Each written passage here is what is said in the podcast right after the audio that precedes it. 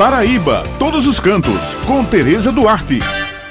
Bom dia, minhas amigas Raio e Pet, meu amigo Maurício. Um bom dia a todos os ouvintes que estão aqui no Jornal Estadual. É sempre bom estar aqui com vocês. Hoje eu trago informações sobre o turismo no município de Alagoa Grande. Isso mesmo, pessoal. Eu estou falando da terra do nosso querido cantor instrumentista, o rei do ritmo, Jackson do Pandeiro, e da líder sindical Margarida Maria Alves, que foi morta em 12 de agosto de 1983. O município possui uma riqueza artística e cultural vasta, além de um grande potencial turístico, tanto no turismo histórico quanto no ecológico. Lagoa Grande tem bons restaurantes e pousadas, além de pontos altos onde o turista pode visualizar o pôr do sol, além de vivenciar riquezas históricas que marcam a cultura do povo. Eu conversei com Rivaildo Alves dos Santos, que é secretário executivo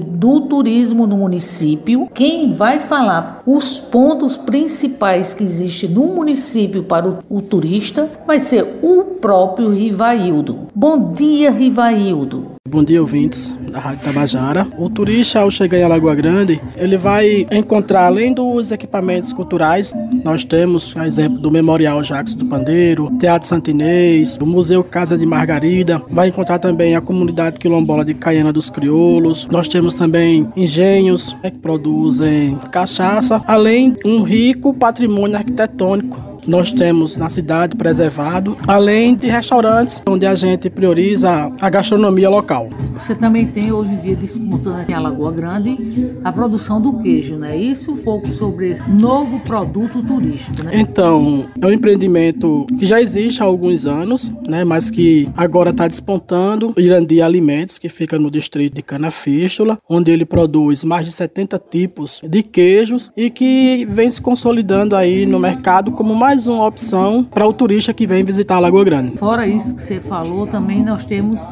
a igreja principal. Fala um pouco sobre essa igreja para os nossos ouvintes. Então, a igreja é um, um atrativo à parte. Né? A nossa igreja é de 1868, tem como padroeira Nossa Senhora da Boa Viagem, tem um estilo eclético, onde mistura vários estilos arquitetônicos e é um dos patrimônios que nós temos em Lagoa Grande, onde hoje é um dos maiores fluxos de visitação.